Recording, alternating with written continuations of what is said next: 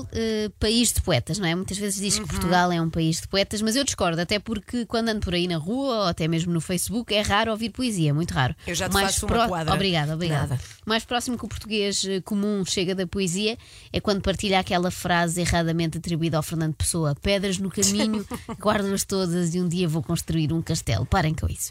Há quem prefira dizer que somos um país de descobridores ou navegadores, definições claramente desatualizadas. Já ninguém dá dois passos sem usar o Google Maps ou o Waze. Temos dificuldade em descobrir um restaurante mais escondido. Dificilmente conseguiríamos agora chegar à Índia só com astrolábio, não é? Acho que perdemos essa capacidade. Pois é. Assim, eu acho que nós precisamos de uma nova profissão oficial dos portugueses e acho que podemos ser um país de padeiros. Diz isso mais epicamente. Acho que. Não, isto também não é um comício, ser- calma. Ah, Isto é só uma sugestão que fica Ah. para as pessoas pensarem e depois logo vêem. Pronto. Mas queres tu dizer epicamente? Não, não, não, não. A ideia é tua, não é minha.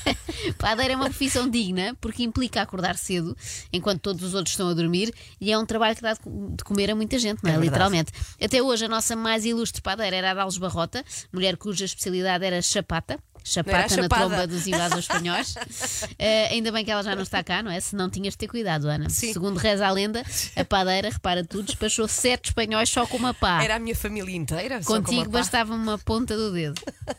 Mas isto não é grande coisa, na verdade, porque o padeiro de que vos quero falar alcançou feitos maiores do que a padeira de Alves Barrota. Esqueçam-na, o novo símbolo da astúcia portuguesa vai passar a ser o padeiro de Gaia. É a primeira vítima da polémica em torno da compra das golas antifumos feitas com material inflamável.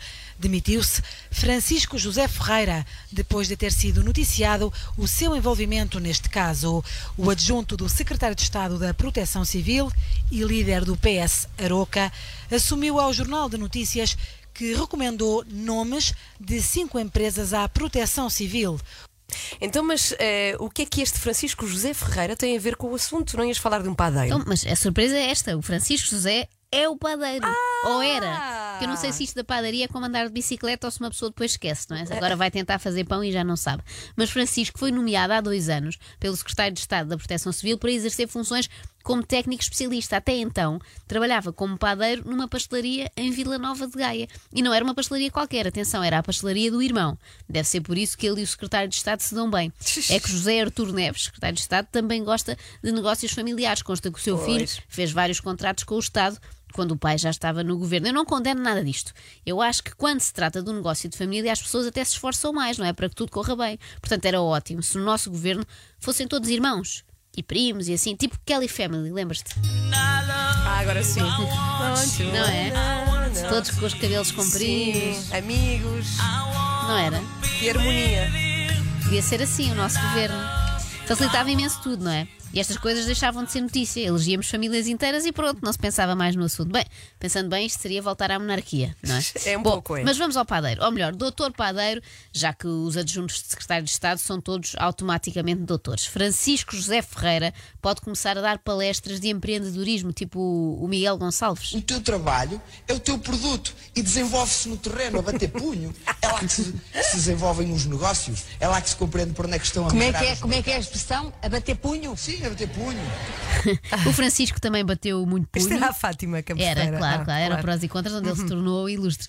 O Francisco bateu muito punho e bateu muita massa para pão, croissant, brioche. Isto é uma daquelas histórias inspiradoras que as pessoas hoje em dia adoram. Começou do zero, numa padaria, e tornou-se adjunto do secretário de Estado com o vencimento de 3.575 euros brutos. Certamente menos do que ganhava na pastelaria, mas aceitou por amor à causa pública e para poder acordar um bocadinho mais tarde também. Olha, mas já agora, Joana, que Sim. Currículo é que terá apresentado para ser adjunto de secretário de Estado da Proteção Civil? Tenho Olha, curiosidade. não sei, provavelmente já tinha salvo uma fornada de carcaças de bico Ah. impedindo-as de ficarem carbonizadas, não é? Sim, sim. Ou então eh, foi para lá como especialista em papas e bolos, não é? Que é o que se usa para enganar tolos ou eleitores, ou lá o que é. Francisco foi até agora o único a queimar-se no meio desta história, porque foi ele que sugeriu a empresa que fez as tais golas antifumo que se incendeiam. Também por nós, não é? As pessoas, quando querem embirrar, arranjam cada coisa para pegar, mas de facto é estranho um homem que passou algum tempo da sua vida a cozer pão perceber tão pouco de fogo.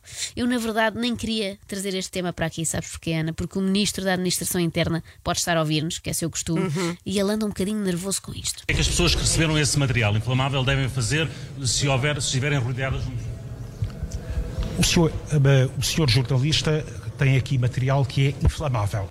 Ai, Disse Eduardo Cabrita enquanto batia com o dedinho no microfone de si. já cá esteve connosco neste programa. Mas não nos bateu, felizmente. E neste momento estava com vontade de bater no repórter. Eu senti. Por outro lado, parece uma boa dica de engate. O senhor jornalista tem aqui material inflamável.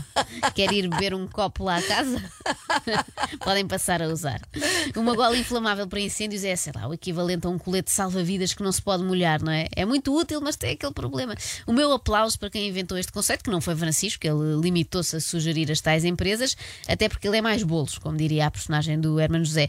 E pode ser que agora, com mais tempo livre, possa voltar à pastelaria do irmão, que é disso que o nosso país precisa. Mais ajudantes de padeiro, menos adjuntos de secretários de Estado. Mais pão, menos golas. Lá está. O- Olha que bom slogan.